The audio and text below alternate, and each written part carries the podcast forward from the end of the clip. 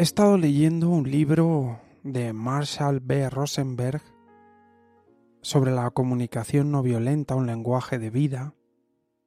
Si te parece, los sábados podemos revisar este libro.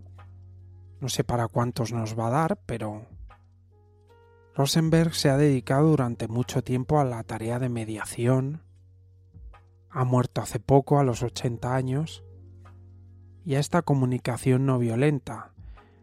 Me recuerda un poco pues a, la a la AIMSA, la no violencia de Gandhi, porque está muy basada en la empatía y en la compasión con los demás.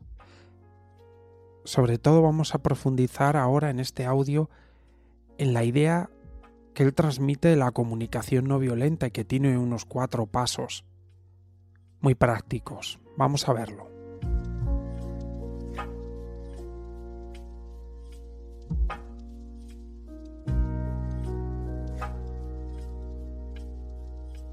Una frase interesante que contenía el subtítulo de uno de sus libros, Hablar en paz en un mundo de conflictos, se llama el otro libro. La frase dice, lo próximo que digas va a cambiar tu vida. Yo soy una persona muy bromista. A veces me dicen, jo, no se te nota en los audios cuando alguien me conoce exageradamente bromista. Así que esta frase lo próximo que digas cambiará tu vida me remueve un poco, porque creo que reírse de uno mismo está muy bien. Yo es una de las principales herramientas que tengo, el humor, para quitarle peso a todo, de eso hemos hablado aquí, y creo que de verdad funciona muy bien y creo que hay que hacerlo, pero hasta cierto límite hay un punto ahí que está muy bien. A mí me quita mucha presión y me hace vivir, me deja vivir como me da la gana. Pero hay otro punto en el que lo próximo que digas va a cambiar tu vida. Hay un punto en el que terminas creyéndote lo que dices. A lo mejor no de manera consciente. Un poco te estás autodeterminando como la profecía autocumplida. Así que lo primero que podríamos decir es que hay que tener cuidado con lo que uno dice. Mucho cuidado. Ya no te digo, por ejemplo, lo que le dices a otra persona. Con eso sí hay que tener mucho cuidado. Yo con eso suelo tener mucho cuidado. Y aún así he tenido metidas de pata históricas y cada vez que discuto con alguien puede tener que ver en un amplio porcentaje porque he dicho algo que no ha sido entendido bien. Hay que tener mucho cuidado con lo que uno dice. Y yo, de verdad, que creo que cuanto más se ahorre uno decir cosas, mejor. Incluso lo hago en estos audios. Eh, a lo mejor grabo 30 minutos y al final el audio son 5. Me pasó con el audio de ayer o antes de ayer. El audio era de más de 30 minutos y dejé 5 minutos o 6.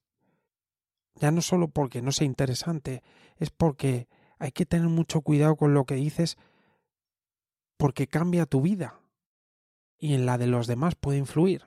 Entonces hay que, hay que ser muy preciso en lo que uno quiere decir y ahorrarse palabras. Yo esto lo estoy aprendiendo con el tiempo porque siempre he sido, como puedes observar, bastante eh, hablador. Y esta comunicación que propone Marshall Rosenberg está basada en, en una idea no violenta pero a veces es difícil no ser violento. Y uno puede ser violento yo creo que al menos de dos maneras grandes a la hora de comunicarse con otra persona. Una, en el ataque, eres tal, eres cual, eso es violento. Y dos, en el tono en el que podamos decir, por ejemplo, lo que sentimos. Decirlo gritando o decirlo con un tono despreciativo o lo que sea. Si esas dos cosas se suman, pues hay un ataque en un tono despreciativo. Eso es una comunicación muy violenta.